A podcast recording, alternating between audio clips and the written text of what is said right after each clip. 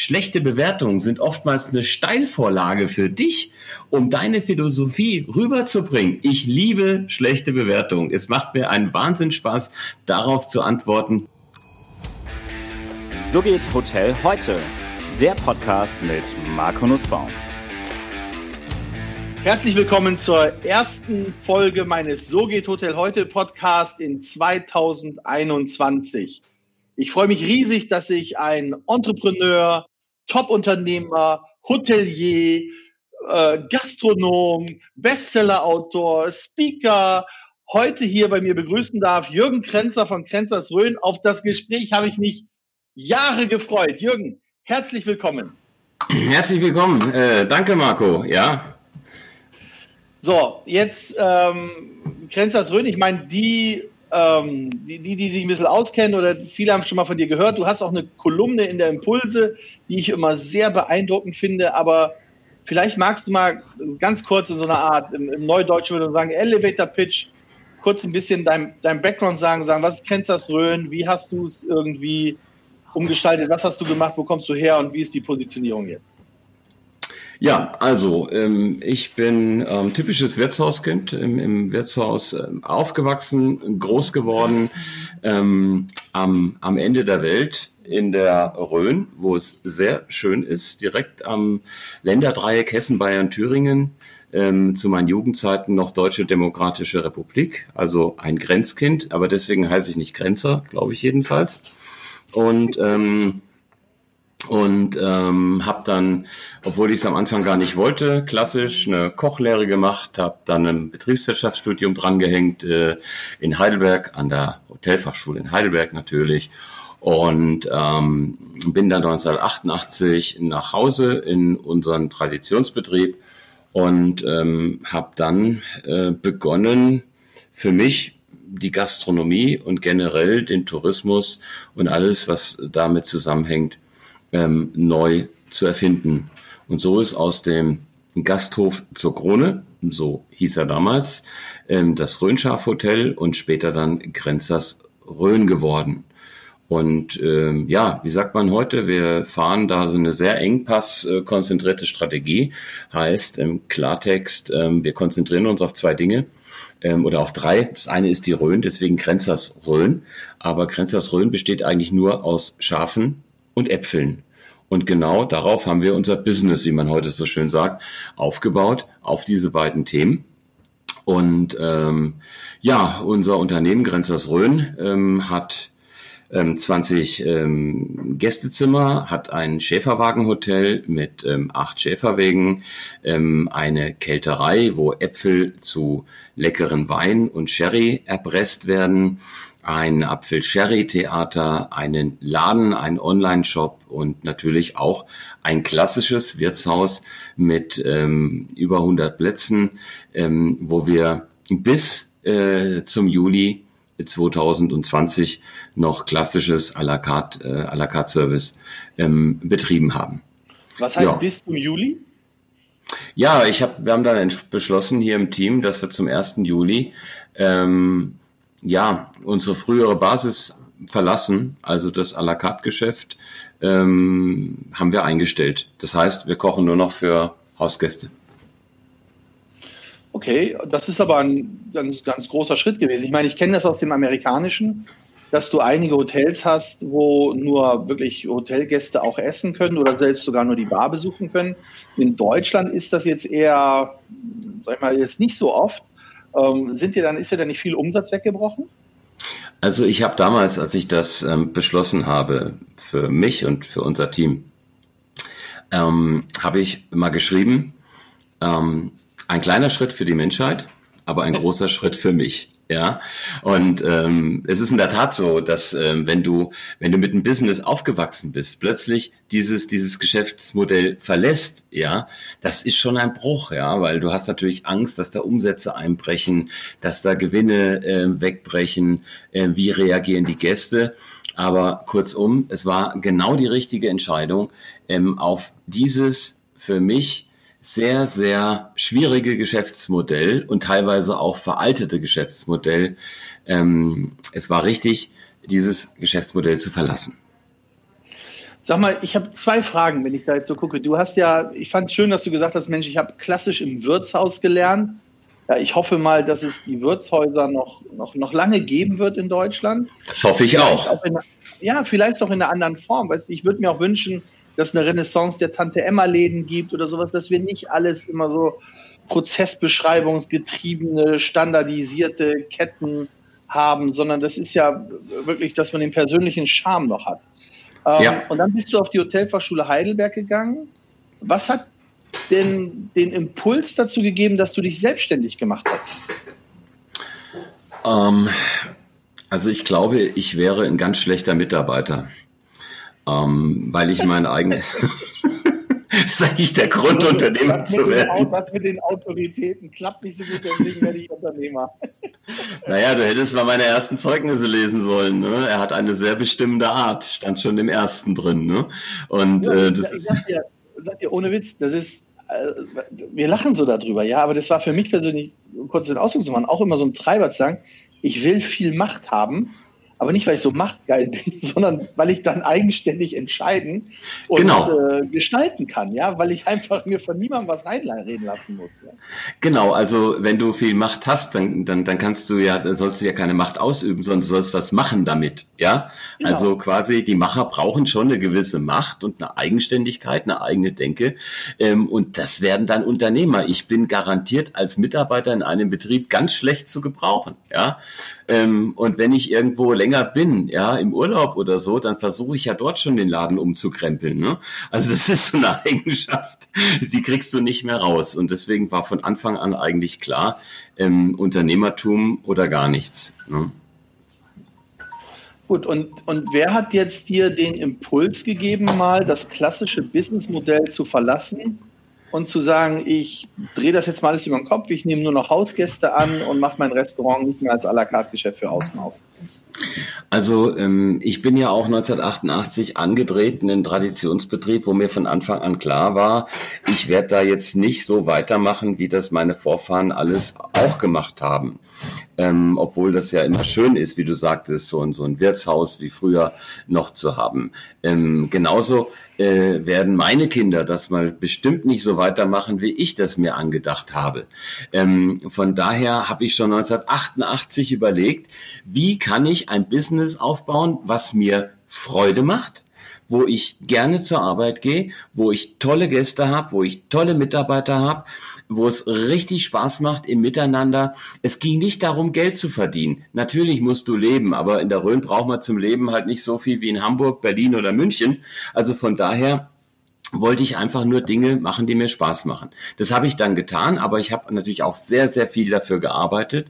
Und dann baust du dir so ein Business auf äh, innerhalb von 30 Jahren und irgendwann merkst du, also seit 2017 merke ich eigentlich schon, es passt irgendwas nicht mehr. Es passt irgendwas nicht mehr in der Gesellschaft. Es wird alles immer fordernder. fordernder. Es geht immer alles äh, schneller, weiter, höher.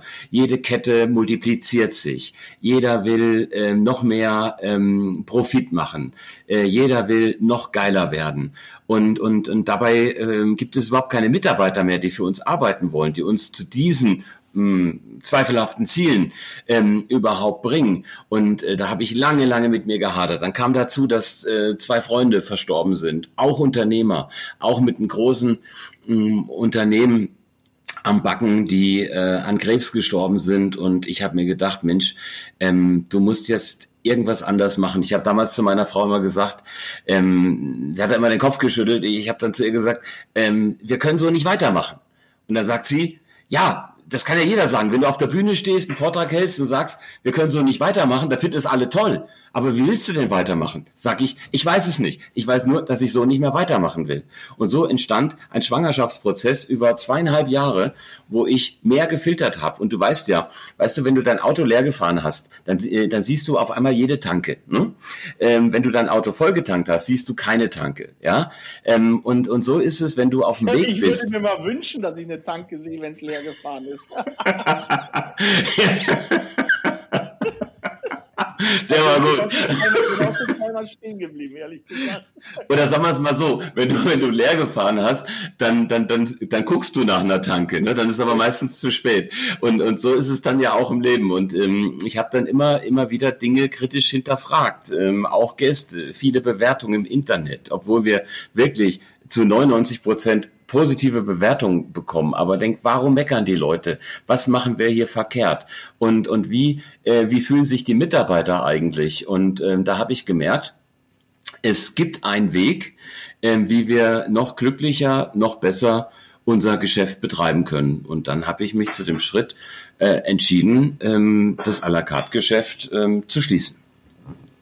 Also das Thema der Bewertungsportale finde ich ja ganz spannend wenn man sich überlegt, dass äh, die ja ursprünglich mal einen redaktionellen Auftrag hatten und jetzt eher in die Vermarktung des Contents gehen, den sie durch die Bewertung erzielen, das machen sie schon länger.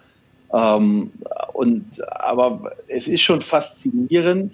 Ich meine, man kennt das Fußball-Weltmeisterschaft. Wir haben 80 Millionen Bundestrainer. Aktuell ja. haben wir 80 Millionen Virologen in Deutschland und äh, und dann und, dann und, und jeder weiß irgendwie, wie ein Restaurant zu führen ist und wie ein Hotel zu leiten ist, ja, weil sie alle schon mal da waren. Das ist schon spannend, welche Ergüsse da manchmal über einen ergehen. Was ich aber noch viel spannender finde in dem Kontext ist, losgelöst davon, dass das, dass man ja auch ein Mensch ist und viele dieser Bewertungen ja nicht an einem vorbeigehen, ja, sondern auch einen treffen. Aber was ich viel spannender finde, ist, wenn ich gucke bei Google oder bei anderen, wie schwer es für uns in der Hotellerie und Gastronomie ist, diese Bewertungen wegzubekommen und jetzt war jetzt gerade die, in den letzten Wochen war dieses Thema mit, äh, mit, mit Wall Street Bets, mit den Jüngern, die bei Robin Hood gegen die Hedgefonds ge, ge, ähm, gewettet haben und alles und gearbeitet haben.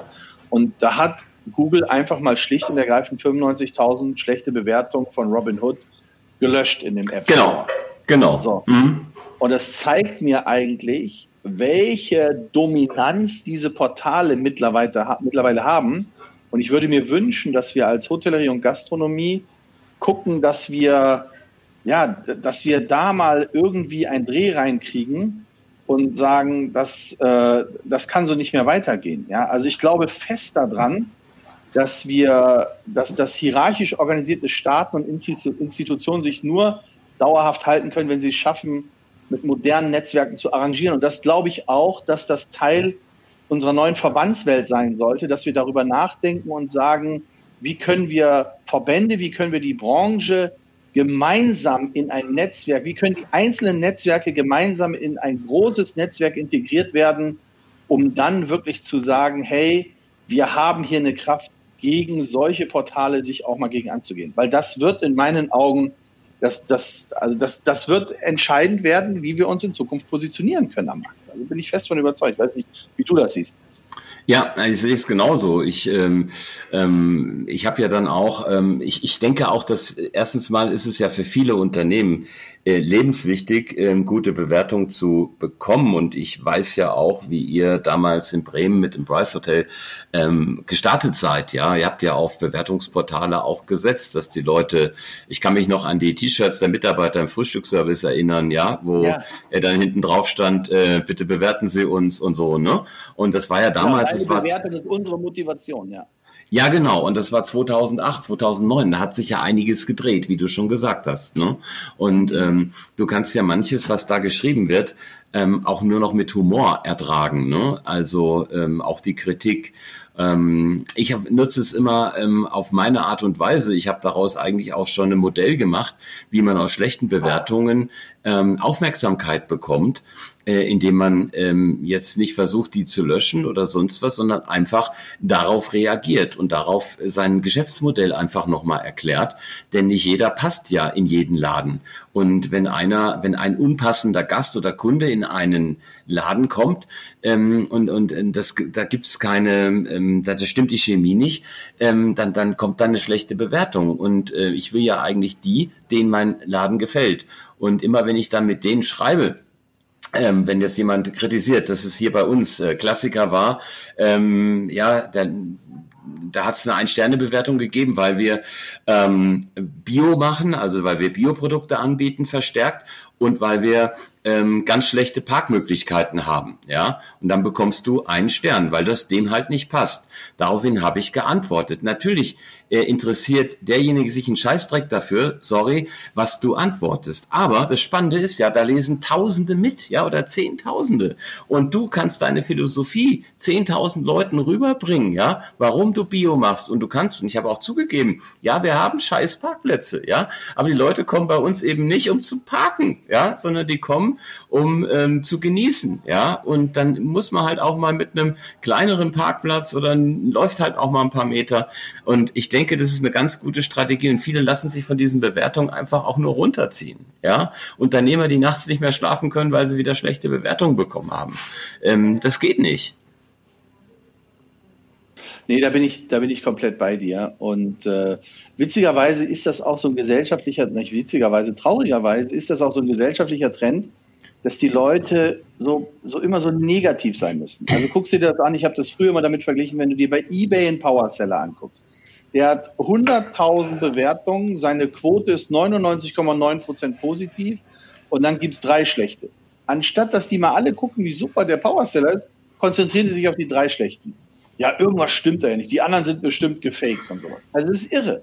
Und wenn du, wenn du das siehst, wir hatten mal, ich glaube, das habe ich in irgendeinem Podcast schon mal erzählt, aber das muss ich nochmal erzählen, wir hatten bei Preishotel, ich bin ja nun nicht mehr bei Preishotel dabei, es fühlt sich auch ganz, äh, ganz neu an, aber wir hatten bei Preishotel mal jemanden, das war ein Berater, der war über mehrere, ich glaube sogar mehrere Monate da, keine Ahnung, das war bei uns im Zimmer, im, im Bremen, und dann hat er irgendwann eine Bewertung geschrieben mit der Überschrift Nie wieder Preishotel. Mhm. So, Punkt, Punkt, Punkt. Und hat dann im Text weitergeschrieben, Punkt, Punkt, Punkt, weil mein Auftrag hier beendet ist und ich jetzt weiterziehen muss und wahrscheinlich nie wieder nach Bremen komme. Aber es war wirklich ein toller Auftrag und hat uns gelobt, gelobt, gelobt. Das war aber die Bewertung, die am meisten angeklickt wurde, weil du genau gesehen hast, die Leute wollten gucken, was ist falsch gelaufen. So, dann haben wir uns irgendwann den Spaß gemacht. Da habe ich gesagt, es gibt so einen schönen, ich weiß nicht, Wayne Dryer oder irgendeiner hat das mal gesagt, es gibt so einen schönen Spruch, if you change the way you look at things, things you look at change. So. Und mhm. dann habe ich gesagt, weißt du was, wenn uns jetzt einer eine Bewertung reinhaut, die einfach nicht passt, weil wir kein Schwimmbad haben und weil wir keinen im Zwei-Sterne-Bereich kein äh, Bellboy haben und weil es kein Bacon auf dem Frühstücksbuffet gibt und weil es zu bunt ist, ja, das kann man ja heute alles im Vorfeld erfahren, dann buch uns doch einfach nicht. Genau. Dann habe ich, hab ich mir einen professionellen Texter genommen, auch mit einem bisschen mit einer satirischen Note und mit ein bisschen Comedy im Hintergrund und habe gesagt, schreib mal was Witziges zurück. Weil genau wie du sagst, die Bewertungen werden angeguckt und die Leute schauen sich dann an, wie antwortest du da drauf und das prägt dein Image. Nicht die schlechte Bewertung prägt dein Image, sondern die Antwort darauf und wie du damit umgehst. Genau das ist es. Genau das ist es. Und da sind wir ja. nicht geschult. Da fehlt uns die Kreativität. Da ist die ganze Branche in einer Schockstarre. Tut mir leid, ja. Sie kann mit schlechten Bewertungen einfach nicht umgehen. Ähm, schlechte Bewertungen sind oftmals eine Steilvorlage für dich, um deine ja. Philosophie rüberzubringen. Ich liebe schlechte Bewertungen. Es macht mir einen Wahnsinn Spaß, darauf zu antworten, die dann auf Facebook zu posten oder auf anderen Portalen, wo die Leute einfach Spaß haben. Das ist, das ist Unterhaltung. Das ist beste Unterhaltung für alle. Und du bringst nebenbei spielerisch deine Philosophie rüber. Ja, ja, genau, das sehe ich auch so. Aber, aber es gibt ja genug Kommunikationsprofis. Es schön finde ich auch immer, die dir immer alle erzählen, was nicht geht. Die, die, die immer alle sagen, nee, so kann man nicht antworten, nee, das darf man nicht, ja, da, ja, wer sagt das denn? Also steht das ja. in den zehn Geboten? Ey, das ist nicht in Stein gemeißelt, das ist keine Religion, das ist ein dynamischer Prozess. Ich glaube, wir, wir, wir müssen uns mal darauf einstellen, dass Dinge auch durch die Digitalisierung und auch durch Corona sich so schnell verändern, dass wir einfach auch hinterherkommen müssen und den Veränderungsprozess vom Mindset her begleiten müssen. Wir können ja nicht dem Veränderungsprozess hinterherlaufen, sondern wir müssen ihn ja auch irgendwie gestalten. Und deswegen fand ich das gut, was du gesagt hast, dass du gesagt hast, hey, ich habe das à la carte abgepackt, ich habe keinen Bock mehr auf Stress, ich will meinen Mitarbeitern, meinen Teammitgliedern die Ruhe geben und auf einmal ist alles wieder happy und alles ist gut. Und wenn der Profit nicht auf oberster Ebene steht, ja, dann funktioniert, also ich habe immer gelernt, wenn du dem Geld nicht hinterherläufst, dann funktioniert das schon, weil wenn du ihm hinterherläufst, läuft es dir weg. So. Und, genau. Äh, ja, oh, ja. so einfach ist das. Ja. Ja, es ist ähm, es ist ja nicht die Frage ähm, äh, zu verkaufen, sondern dass äh, einem das Produkt abgekauft wird. Ja, das ist ein ganz anderer Ansatz. Ja, und der macht auch viel mehr Spaß. Ja, also Ja, sag mal, wie bist du denn darauf gekommen, dass du jetzt deine Äpfel und alles, dass du deinen dein Apfelsherry machst und all diese Dinge? Weil das finde ich grandios. Ich habe ja mal so eine Flasche gehabt. Also die war ehrlich gesagt war vorzüglich. Das habe ich mir gern reingehauen. Das war super. Also ähm, hat alles eigentlich angefangen mit einer alten Obstwiese, die meine meine Oma ähm, beerntet hat. Das habe ich mit ihr beerntet und habe dann angefangen, mal selber zu experimentieren. Ich war damals im zarten Alter von 12, 13 Jahren. Es gab noch kein Internet, die Grenze war noch dicht und wir hatten eh nicht viele Möglichkeiten hier in der Rhone. Ich meine, wir haben ja äh, Zigaretten aus Fliegenpilz, äh, getrockneten Fliegenpilzen geraucht, wenn wir mal Kino wollten und ähm, und, und äh, haben uns halt irgendwie auch mal mit selbst vergorenen Getränken über Wasser gehalten. Und äh, irgendwann entstand da die Idee, äh, mal was Stärkeres aus dem Apfel zu machen. Und äh, dann kam eben dieser Apfeldessertwein, der länger gelagert ist als als Apfelsherry. Und ähm, und ich habe damals, ich glaube Ende der 80er, angefangen, äh, darauf ein Geschäftsmodell aufzubauen. Und damals haben, und das ist so ein Déjà-vu, Marco, da haben alle gelacht, ja. Ach, der mit seinem Apfel und das ist doch nix. Und in der Rhön wachsen so viele Äpfel. Wer will das denn haben? Wer will das denn trinken? Und die schönen Flaschen und die Etiketten. Und das braucht doch keiner. Und heute ist das ein wahnsinnig wichtiges Standbein im Unternehmen. Ähm, das ist sehr wichtig. Äh, das hat uns auch im November, Dezember ähm, den Kopf über Wasser gehalten, dass wir wahnsinnig viele Bestellungen im Shop hatten unsere Stammgäste ähm, jetzt eben Apfelwein, Apfelsherry zu Hause trinken. Und, ähm, und meine Kinder haben im Lockdown 1 angefangen, ihre Biolandwirtschaft zu begründen und nee. machen und machen jetzt hier ähm, aus Bergwiesen Heu, Heubäder, Heusalz, Heutee. Sie züchten Biohühner einer seltenen Hühnerrasse, ähm, verkaufen Eier, machen Eierlikör. Und ähm, weißt du, ich bin früher in der Küche gestanden nach Feierabend und habe meinen Apfelsherry noch abgefüllt, etikettiert und versiegelt.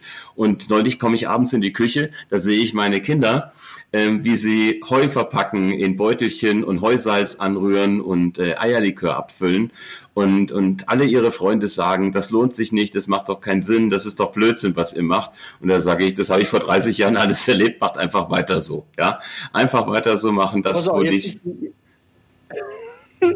Jetzt gibt's einen, jetzt gibt's einen Plattenspruch dazu. Fünf Euro fürs Phrasenschwein. Der Apfel fällt nicht weit vom Stamm. Das ist ja dann wirklich so. Das ist wohl wahr, ja. Ähm, aber das macht das, das, das bereitet einen ja Freude, wenn man das sieht, ne? Ähm, mit welchem Enthusiasmus und und auch, äh, dass sie sich manchmal dann anzicken, äh, noch spät abends, wenn sie dann zusammen abfüllen. Ne? Ähm, das das kannte ich ja auch von meiner damaligen Freundin. Also aber das ist ein Weg, ähm, der, der die Zukunft hat. Und ich sage ja immer, wenn dich alle für deine Ideen, für deine Ideen auslachen, dann bist du auf dem richtigen Weg. Und ähm, die machen das schon sehr, sehr erfolgreich mit ihrer Vermarktung. Alle haben gelacht, aber ähm, man kann auch ähm, gutes Heu ähm, und gute Eier und äh, Hühner und Hähnchen ähm, vermarkten zu ganz anderen Preisen. Ja, wenn du wenn du überlegst, wir haben hier ein Gericht. Ich habe das heute in meiner Brauerei erlebt. Ja, weil da haben wir alle. Das ist ja so was mich bewegt, ähm, was vielleicht nicht Thema des Podcastes ist. Aber Marco, wir haben ein Riesenproblem in unserem Land. Ähm, wir haben viele Lebensmittelhandwerker, darunter zähle ich auch die Gastronomen, Leute, die mit Leidenschaft Produkte entwickeln, produzieren, noch von Hand arbeiten. Bäcker, Metzger, Wirte, das sogenannte BMW-Gewerbe, bei den Banken ja überhaupt nicht beliebt. Und diese Lebensmittelhandwerker, die verdienen einfach warte, zu warte, wenig Geld. BMW, Bäcker, Metzger, Wirte. Genau. Also jeder Banker weiß, BMW-Gewerbe ist, hat ein ganz schlechtes Rating, ja. Also ja. wenn du als Bäcker, Metzger oder Wirt einen Kredit bei deiner Bank aufnehmen willst, hast du ganz schlechte Karten. Ne? Woran liegt das? Aber weil wir, jetzt warte ganz kurz, bevor du da weit, ja, warte, weil wir ein schlechtes Image haben. Aber bevor du da weitergehst, gibt es, haben wir nicht, also ich kenne es aus von den ganzen Startups oder von den es gibt irgendwie äh, Private Equity Unternehmen, die sich an Technologieunternehmen beteiligen. Es gibt Accelerator-Programme. Warum können wir nicht in der Hotellerie und Gastronomie Leute zusammenbringen, die sagen, hey, ich habe vielleicht ein bisschen Profit gemacht, habe ein bisschen was zur Seite, ich will Nachwuchs fördern und können sagen, so, wir machen jetzt den BMW Accelerator. So, Backen, Metzger, Wirte. Warum meinst du, es gibt genug junge Leute, die sagen, hey, ich würde gerne ein Wirtshaus machen, eine Metzgerei, eine Bäckerei. Das kannst du heute auch anders gestalten. Also ich glaube, es ja. gibt, wir, wir kriegen so ein bisschen so eine Renaissance von dieser Handarbeit und jetzt kriegen sie keine Finanzierung von den Banken. Aber warum können wir nicht einen Pool bauen, wo wir sagen, hey, da ist jemand, der möchte sich selbstständig machen, hier ist ein Businessplan, hier ist ein potenzieller Investor, weißt du, wie so ein, wie so ein Angel-Investor für, für eben das Handwerk, das gastronomische Handwerk. Also ich würde mir das so wünschen. Ich fände das so großartig, sowas. Und ich hätte persönlich Lust dazu, würde sagen, wenn das ein cooler Typ ist, der, sag ich mal, das, der, der wie du, als du jung warst, diese Vision hat und sagst, da möchte ich hin, da wäre ich sofort mit dabei, den zu unterstützen. Sofort. Das ja, die Zeit, die Zeit arbeitet ähm, für, für solch ein Projekt gerade, weil sehr viele wegbrechen werden und es werden neue kommen, die aber auch sich finanzieren müssen, ähm, ihre Ideen. Und ähm, wenn die Menschen das nicht mehr haben, dieses BMW-Gewerbe, ja, wird ihnen was fehlen. Das werden sie aber zu spät merken. Also ähm, das ist eine wahnsinnig sinnvolle Idee, ähm, sowas auf dieser Ebene zu machen. Ja. Mhm. Wie kriegen wir das denn umgesetzt? Da müssten wir uns mal mit ein paar Leuten zusammensetzen und sagen, so, jetzt machen wir mal so einen, so einen virtuellen Investment Club für ja, Startups in der BMW-Industrie. Ja, es wird halt einfach Zeit, wenn der Leidensdruck zu groß wird, wenn, wenn Tourismusregionen schon schwächeln, weil eben Anbieter fehlen, ja, die das typisch Regionale ähm, herstellen, ähm, dann äh, und dann andere merken, dass manche Hotels auch nicht mehr so gut belegt und nachgefragt sind, weil die Tourismusregion äh, schwächelt, weil die Infrastruktur nicht stimmt, dann ist es eigentlich schon zu spät. Ja. Ja. Kennst du äh, das, äh, ich weiß nicht, das Schmielka? Dass äh, der, der, Ja, in Dresden, ja, da unten an der, an der Nähe irgendwie, ja. Ja, der war sogar bei mir. Ich kenne die, kenn die Leute persönlich, ja. Echt? Also das ja, finde ja. ich ja auch total spannend, was der da oben entwickelt hat, ja. ja. Wo er sagt, ich, ich mache mein Mehl selbst, ich habe hier dann die Bäckerei, dann habe ich unterschiedliche Übernachtungsangebote. Ich meine, wenn man mal guckt, wie früh der das für sich erkannt hat, oder auch du, im Grunde läufst du ja mit deinem Konzept jetzt komplett in das rein, was dir jeder sagt, wir brauchen eine exceptional experience. Es darf nicht von der Stange sein. Wir wollen so eigentlich das, was Airbnb sich sucht, was sie als Angebot präsentieren wollen, ja? Das ja. ist ja perfekt. Das ist, ähm, also ich bin da total begeistert. Ich, wie gesagt, er war schon zweimal hier. Ich muss unbedingt jetzt mal darüber. Ähm, das ist irre, was da geht und wie die Nachfrage dann ist. Ja, ähm, deswegen haben wir uns ja auch entschlossen im Lockdown 1 ähm, autark zu werden als, als Betrieb, um möglichst selbst äh, viel selbst zu erzeugen, ja, um diese nachvollziehbare Produktionskette einfach zu sehen und auch um etwas zu bekommen, was für mich sehr wichtig ist, das ist nämlich Unabhängigkeit. Und wie habt ihr das gemacht? Was, was habt ihr installiert oder was habt ihr umgesetzt dazu? Ja gut, wir haben jetzt mit der Landwirtschaft angefangen. Wir haben ja unsere unsere Schafzüchter hier um die Ecke. Ich hab, ähm, bin Gesellschafter und Geschäftsführer einer kleinen Brauerei geworden äh, im Lockdown 1 und ähm, so hat man peu à peu die Dinge umgesetzt. Und wenn du dann einer kleinen Brauerei, was heißt denn kleine Brauerei? Ja, das ist ähm, eine Brauerei in der fränkischen Rhön. Also Franken ist ja das Bierland schlechthin. Und dort haben wir ja. ein, ein Start-up von alten Säcken gemacht, sagen wir es mal so. Also das sind Die alles für Bellheim im Kaufhaus leben. Ja. Nein, das sind das sind eigentlich fünf fünf fünf Gründer, die ähm, äh, gemeinsam die Idee hatten, eine ein altes Kommunalbrauhaus zu retten und daraus ist jetzt eine moderne eine moderne Brauerei geworden, die eben auch Bier und den Verkauf von Bieren und das Outfit und alles ganz anders definiert. Und damit habe ich natürlich jetzt auch schon wieder für mein Hotel eine eigene Brauerei, ein eigenes Label. Und äh, so geht es eigentlich jeden Monat mit einer anderen Idee weiter, bis es möglichst viel aus eigener Hand hier gibt. Und das wissen die Leute sehr zu schätzen. Das ist einfach für die Leute was Einzigartiges, äh, hier dann ihren Urlaub zu verbringen und auch diese Betriebe kennenzulernen. Das muss ja nicht alles rund ums Hotel sein. Das ein paar ist 20 Kilometer weg, fünf Kilometer weg. Zum Schäfer kannst du laufen. Und die Leute merken, wie so ein Netzwerk funktioniert. Ja. Und das ist für viele Menschen, die in der Stadt leben müssen, eine wahnsinnige Erkenntnis, was alles geht, wie die Leute auf dem Land sich gegenseitig unterstützen. Okay. Aber das ja, und jetzt wirst du in deinen Outlets oder deinen Restaurants, in deinem Hotel nur dein eigenes Bier anbieten oder hast du auch noch anderes Bier? Nein, wir haben mittlerweile umgestellt, dass wir fast nur noch unsere eigenen Weine, unsere eigenen Biere, unsere eigenen Hühner, die Schafe unserer Partner.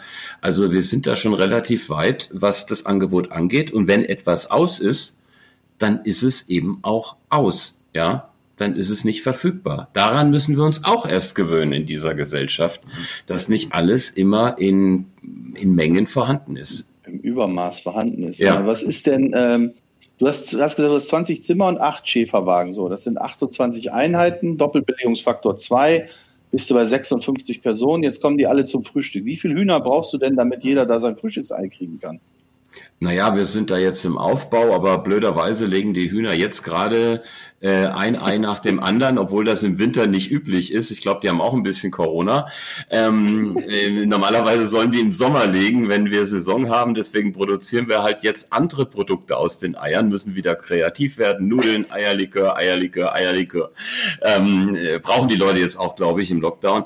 Aber ähm, äh, das äh, wird auch zelebriert. Also das heißt, ähm, es gibt da nicht einfach nur so ein, so ein Hühnerei und dann heißt es, ja, ist von unserer Bio-Hühnerhaltung. Nein, meine Mama, meine 78-jährige Mama, leidenschaftliche Wirtin, steht jeden Morgen an der Eierpfanne und brutzelt individuell für unsere Gäste aus diesen Bio-Eiern ihr Eiergericht, ja. Also so richtig noch wie also früher. Das heißt, und das ist halt ein Mehrwert. Super. Das heißt, du hast wirklich, du hast wirklich deine eigenen Hühner, die die Eier für deine Gäste legen. Richtig. Genau. Und die Gäste können sogar äh, Küken streicheln, können sich das alles anschauen. Meine Kinder führen sie über den Hof und ähm, und ähm, das ist auch eine, eine Hühneraufzucht, wo die Hähne nicht geschreddert werden, sondern die wachsen mit den Hennen eben auf und ähm, gelangen dann als Bruderhähne irgendwann nach einem guten Leben, nach fünf, sechs Monaten, irgendwann in den Topf, wo sie zu kreativen Gerichten noch verarbeitet werden. Und die werden im Moment im Glas an unsere äh, Stammklientel eben verkauft. Also, also Hühnerfrikassee.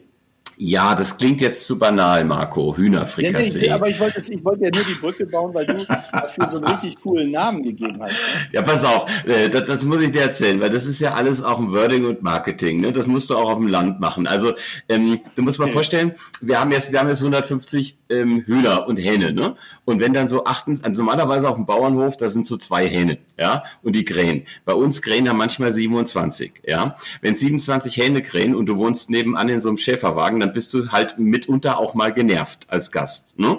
Und, ähm, und dann gehst du zum Frühstück und schimpfst ein bisschen. Wenn du dann aber bei der Abreise dir eine Art ähm, Edelhühnerfrikassee kaufen kannst, ähm, wo dann nicht Hühnerfrikassee draufsteht, sondern da steht dann drauf, der Hahn, der nicht mehr kräht. Ja, dann hat der Gast ja dann hat der Gast ja einen Sondernutzen, ja, er hat endlich den Hahn im Glas, der ihn den, die letzten zwei Tage so genervt hat, ja. Und die Leute, und die Leute reden drüber und so ist, so ist schon Kultgericht entstanden innerhalb von wenigen Wochen. Was auch im, was auch im Lockdown, glaube ich, gut in deinem Online-Shop gelaufen ist, ne? Genau, und ähm, weißt du, ich will dir noch kurz erzählen, wie die Leute so ticken. Ne? Ich war neulich bei einem Coaching im Allgäu, die hatten mich gebucht und äh, weil du da vorhin darüber geredet hast, ähm, die sagten dann am Ende des... Lockdown buchen die dich noch oder was? Ja, die wollten einfach besser werden. Die wollten einfach ähm, mit mir ähm, äh, ihre Ideen reflektieren. Und das haben wir dann auch getan. Und am Ende des Tages sagen die, ähm, Herr Grenzer, oder wir haben uns dann geduzt, Jürgen, du bist der Erste, der nicht gesagt hat, das ist scheiße, das geht nicht, da wäre ich vorsichtig. Ähm, also ich bin da immer einer voll Offensive und alle Ideen raus und einfach machen.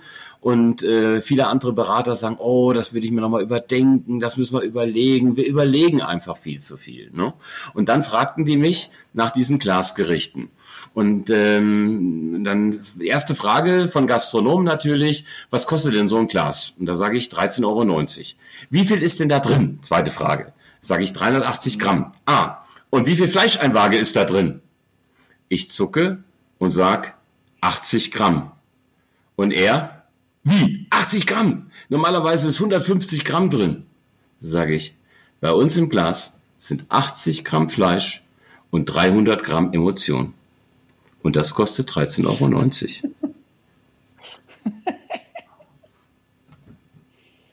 und, und dann Stille oder was? Ja, dann ich glaube, äh, ich glaube, er überlegt jetzt noch.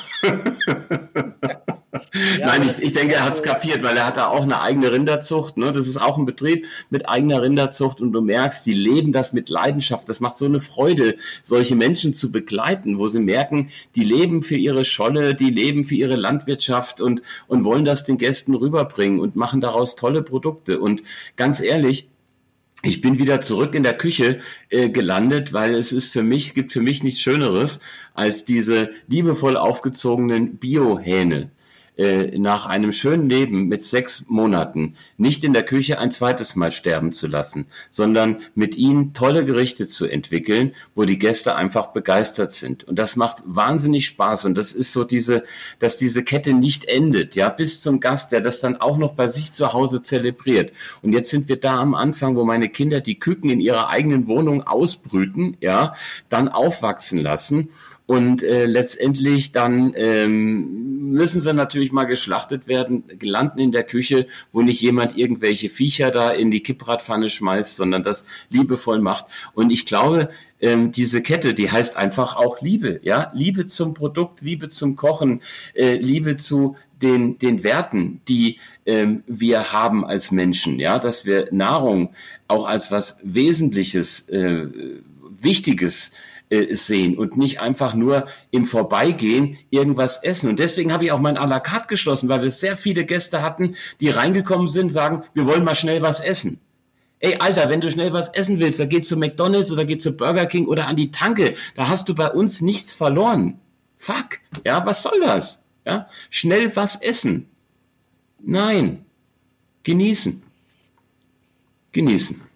Ja, Müssen wir lernen schnell was essen, ich will das jetzt so. Ja. Also das ist, glaube ich, ein großes Thema, was uns in der Gastronomie noch weiter begleiten wird, wo ich hoffe, dass wir irgendwann den Turning Point bekommen. Aber sag mal, was mich noch interessiert, wenn ich gucke, du schreibst in der Impulse, du schreibst aktuell dein Buch. Jetzt muss ich mich beeilen, dass meins jetzt schnell rauskommt, damit es vor deinem rauskommt, sonst, habe ja, sonst ich ja gar keine Chance. Das ist ja Wahnsinn. So, dann äh, dann äh, bist du in Social Media total aktiv. Dann bist du Coach, dann bist du Speaker. Wie managst du das? Was hast du für ein Team da im Hintergrund, der deine ganzen Aktivitäten managt und sowas? Wie funktioniert das denn? Naja, also ähm, ich will nicht sagen, dass das eine One-Man-Show ist. Also Come on, ähm, du machst das hab, alles selbst. Ja, also ich habe ja hier ähm, 15 tolle Leute die mich bei allem unterstützen, ja. egal ob in der Küche, ob äh, im Büro, an der Rezeption, meine Frau, Freunde, ein gutes Netzwerk mit Leuten, die äh, mit dir solche Projekte wie zum Beispiel ein Buch realisieren oder oder Online-Weinproben demnächst. Also ähm, das geht ohne ohne Kontakte nicht. Ne? Ja, okay. Also, Online-Weinproben. Also, wie machst du eine Online-Weinproben? Schickst du dann den Wein von dir zu und sagst, hey, ich habe euch mal was gemacht und meldet euch mal alle an und mein Sommelier, der sagt jetzt was dazu? Ja, also das machen wir dann so. Das wird in Zukunft jetzt kommen. Wir verschicken ein Weinpaket. Ähm, wahlweise wahrscheinlich verschiedene Möglichkeiten und dann ähm, gehen wir live auf Facebook wahrscheinlich und ähm, dann machen wir diese Weinprobe direkt bei uns in der Wirtschaft, ähm, damit die Leute auch diese Atmosphäre haben. Die mache ich dann natürlich persönlich, vielleicht noch mit ein oder zwei Mitarbeitern, die ähm, hier im Haus sind oder mit meiner Schwiegertochter oder meinem Sohn. Und ähm, dann genießen wir mit den Leuten die Weine.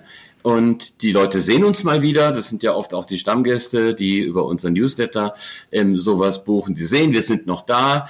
Ähm, das Wirtshaus steht noch. Es ist alles ähm, soweit vorbereitet, dass wir wieder kommen können. Und ich glaube, es tut den Leuten gerade gut, wenn sie mal einen Samstagabend mal mit ein paar Flaschen Wein vor dem Bildschirm verbringen können und vertraute Gesichter sehen. Äh, so ein bisschen Sehnsucht äh, ist da und die Freude, bald wieder hierher zu kommen in die Rhön zu uns. Ja, äh, ja, ja, okay. Die Sehnsucht und die Wärme und die Liebe, wie gehen denn die Menschen, die bei dir im Unternehmen sind, jetzt mit dieser Krise um? Was ist denn so, weil ich finde, da gehen wir viel zu wenig drauf ein.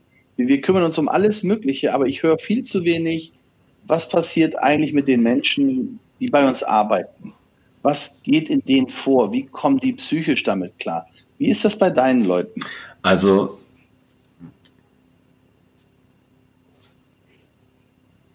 Marco?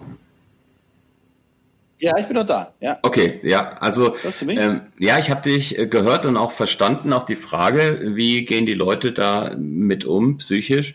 Ich fand ähm, den ersten Lockdown teilweise schwieriger als den zweiten, weil wir haben ja für uns beschlossen, dass wir im November erstmal weitermachen. Also weitermachen, obwohl wir zu haben ähm, und da unsere Produkte online verkaufen, Aktivitäten gestartet haben. Ähm, und wir sehen die meisten Mitarbeiter hier auch mindestens einmal in der Woche.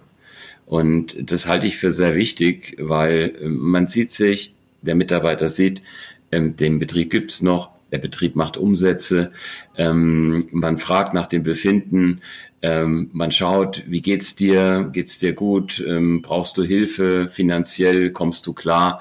Also ähm, das halte ich im Moment sogar noch für entspannter als im Lockdown 1, ja, wo ähm, letztendlich wir sofort in die Kurzarbeit ähm, gegangen sind und äh, keinen hier gesehen haben und über Zoom-Konferenzen quasi uns über die Neuigkeiten unterhalten haben. Mhm.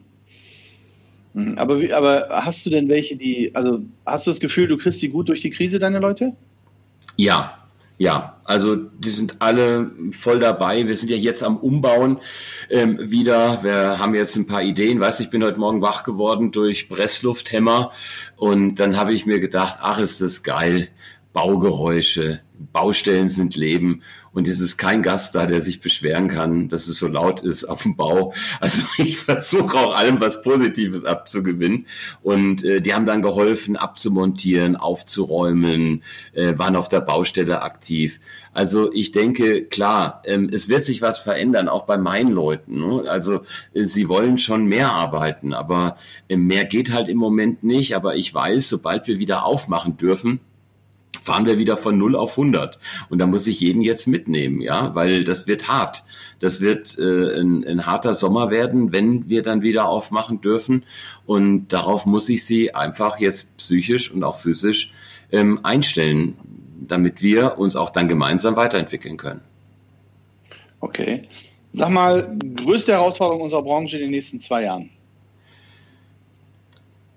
Die größte Herausforderung wird sein, dass wir ähm, nachhaltig, nachhaltige Gewinne erwirtschaften, unsere Mitarbeiter besser bezahlen und äh, mehr in Werten denken als in Umsätzen und äh, Erträgen. Ja, warum ist die Bezahlung immer noch nicht da, wo sie eigentlich hingehört? Was glaubst du? Ähm, das ist eine gute Frage. Ähm, also äh, viele würden sagen, das war traditionell schon immer so, äh, dass in der Gastronomie ähm, ähm, kein Geld verdient wird. Ähm, naja, also warum ist die Bezahlung so? Die Bezahlung ist einfach deswegen so. Ähm, doch, ich, ich kann dir den Grund sagen. Also ich habe die Ursachenforschung ja gemacht. Ähm, es ist heute einfach äh, nicht mehr möglich, ein, äh, ein Gericht, ähm, also äh, es macht keinen Sinn, eine Pfanne auf ein Herd zu knallen. Ähm, das muss schon 10 Euro kosten. Weißt du, ähm, ich habe hier einen Bauunternehmer, er ist ein Kumpel von mir, ja, ähm, der hat sich mal beschwert, weil äh, da, damals haben wir noch Bankett gemacht, weil ich einen Bankettpreis von 55 Euro pro Person aufgerufen habe, ja. Mhm. Und, und da habe ich zu ihm gesagt, pass mal auf, ich habe das nur so gemacht wie du, ja. Wenn ihr ein Angebot schreibt am Bau, dann heißt es Einrichten der Baustelle, kostet 300 Euro, ja. Ähm, äh, Toilettenhäuschen aufbauen, 800 Euro. Ähm, Sand rechts seitlich lagern, 450 Euro. Ja, und so machen wir das jetzt in der Gastro. Also äh, sauberer Tisch, 1 Euro. Ja, ähm, Teller poliert, mittlere Größe, 1,50 Euro. Messer poliert, rechts eingesetzt, mittlere Qualität, 50 Cent. Gabel links eingesetzt, mittlere Qualität, 50 Cent. Tischdecke, gewaschen, gebügelt, 1,50 Euro, ja. Und so ziehst du das durch. Und dann kommst du auf den Preis. Da hast du noch nicht das Essen, der eigentlich äh, in der Gastronomie äh, verlangt werden muss. Und verdammt nochmal, mit 10 Euro für ein Schnitzel oder 15 Euro haben wir kein Geld verdient. Und, und deswegen können wir die Mitarbeiter nicht besser bezahlen. Ich habe das ja neulich in einem Fernsehbeitrag auch so gesagt. Es war köstlich. Der ist ja durch die Decke gegangen, der Beitrag. Also äh, diese, dieser Beitrag. Ähm, bitte? Was, wie, was war das? Eine Million nachher Views oder was war das? Über, über eine Million Views, ähm, 2500 Kommentare. Ich habe sie alle gelesen. Ähm, davon 99 Prozent positive Kommentare, ähm, auch von vielen Kollegen, die mir durchaus recht gegeben haben, dass es so nicht weitergehen kann und dass wir einfach anders kalkulieren müssen. Aber solange äh, das Essen ähm, beim Menschen keine Wertschätzung erlebt und ich immer noch ein Hühnerfrikassee ähm, und äh, im Osten ein Hühnerfrikassee oder auch im Westen mittags äh, mit einer Apfelschorle für 5,90 Euro in der Stadt bekomme, ja, dann werden wir da nie hinbekommen. Wie soll der seine Leute bezahlen? Und da ist ein Umdenken, muss da stattfinden. Und ich glaube, obwohl das viele Kollegen, wir haben darüber ja diskutiert mal im Internet, ähm, ich glaube schon an das Thema Verkäufermarkt. Ähm, äh, nicht an das klassische Thema Verkäufermarkt. Aber im Moment müssen wir einfach auch mal Verantwortung für Preise übernehmen. Verantwortung für Preise, Mut zum Preis, um damit nicht uns den dritten Porsche zu kaufen, sondern um unsere Mitarbeiter besser zu bezahlen. Mhm. Ja, ich denke auch, dass wir müssen aufhören. Also was ich auch immer wieder erlebe, ist, wir müssen aufhören, über den Preis die Nachfrage zu stimulieren und dann irgendwie zu gucken, dass wir, äh, dass wir unten ein Stückchen Profit noch auf dem Rücken der Mitarbeiter erwirtschaften. Das wird die größte Herausforderung sein, auch nach der Branche, dass wir kein Brain Drain unserer Branche haben, dass die Leute, die jetzt schon in Corona abgewandert sind, nicht noch auch noch nach Corona abwandern, sondern wir werden Fachkräfte wieder brauchen. Und wenn ja. wir uns nicht attraktiv genug aufstellen, und dazu gehört auch einfach eine Bezahlung, das ist das Grundbedürfnis, was die haben, ja, Lebenserhaltungsmaß. Also das ist, das ist ein Grundbedürfnis, ja. Äh, Existenzsicherung, maßlose Bedürfnispyramide. Und wenn wir das nicht hinkriegen, dann wird unsere Branche das nicht überleben. Da bin ich mir auch sicher. Aber dazu gehört auch, dass wir ordentlich mit den Verkaufspreisen umgehen. Ja. ja. Ja, und da sind wir einfach zu niedrig und jeden Morgen steht einer auf, der seinen Traum von der Gastronomie verwirklichen will und macht's wieder günstig. Und ja, aber das ist, wir hatten neulich darüber gesprochen, das war auch auf Facebook. Alles, was du in Deutschland machst, ja, du musst du irgendwie einen Meistertitel haben. Egal, ob du eine ja. Malerfirma aufmachen willst. Du kannst ja fast keinen Nagel mehr in die Wand nageln, ohne dass du irgendwie einen Meistertitel hast. Aber in der Gastronomie machst du den alten Frikadellenschein und zack, kannst du irgendwie was aufmachen. So, das aber, trägt ja auch nicht gerade zum Image bei, ja. Aber diese Diskussion führen wir schon seit über 30 Jahren. Also seit ich in der Gastronomie bin, es hat sich nichts geändert. Und ähm, ich befürchte halt, dass sich da auch nichts weiter ändern wird. Und es sind halt auch sehr viel kreative Leute in der Gastronomie unterwegs. Ich will nicht sagen auch Künstler. Und mhm. ähm, ähm die haben es mit der Kalkulation halt auch nicht so. Ne? Aber, aber nochmal, ähm, ich hab's, ich erlebe es jetzt gerade bei meiner kleinen Brauerei, ja. Ähm, da ist auch wieder bei meinen Gesellschaftern der Angst vom Preis und, ähm, und bei meinem Mitgeschäftsführer, wir dürfen nicht so teuer werden, wir müssen aufpassen, dann wird unser Produkt nicht nicht gekauft. Das ist falsch. Wenn das Produkt eine Wertigkeit hat, ja, wenn es, wenn es hochwertig ist, dann darf ich nicht den Preis äh, den Mitbewerbern anpassen. Und du kennst doch noch diese, diese, dieses Märchen, was wahr ist von der Taschenlampenkalkulation. Es wird doch in ja. unserer Branche, es wird doch nicht kalkuliert. Ähm, wenn mir einer erzählt, dass er kalkuliert, dann, dann hätte der seinen Laden zugemacht weil er nämlich bei der Kalkulation festgestellt hätte, wenn er alle Kosten mal umrechnet, dass er mit diesem Preis nicht hinkommt.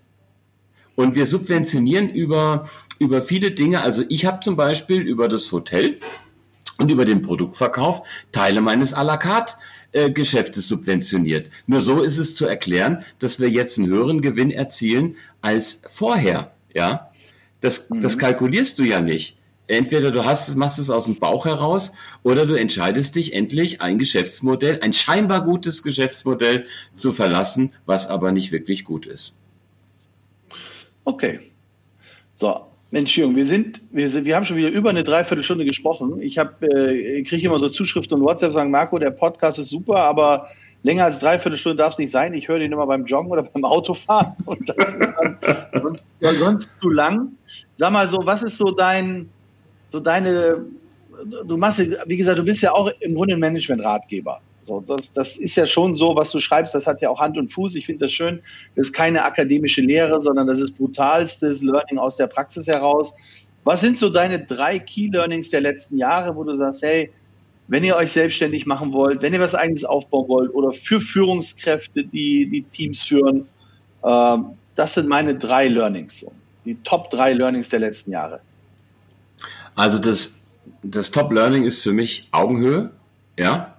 Augenhöhe mit allem, dem man begegnet, wenn man ein Business aufmacht. Es sei der Lieferant, der Gast, der Mitarbeiter, der Azubi, die Putzfrau, ja, das Allerwichtigste, der Spüler, ja, ähm, da die Augenhöhe zu bewahren als Unternehmer und nicht die teilweise in unserer Branche, das kommt noch dazu, herrschende Gutsherrenmentalität, ja. Ich bin hier die Hoteliere, ich bin der Hotel, Hotelier und ich bin was Besseres. Nein, ihr seid nichts Besseres ihr seid Diener und der Diener ist, der, der Führende ist Diener aller. Das ist übrigens etwas, was unsere Minister äh, im Moment nicht verstehen.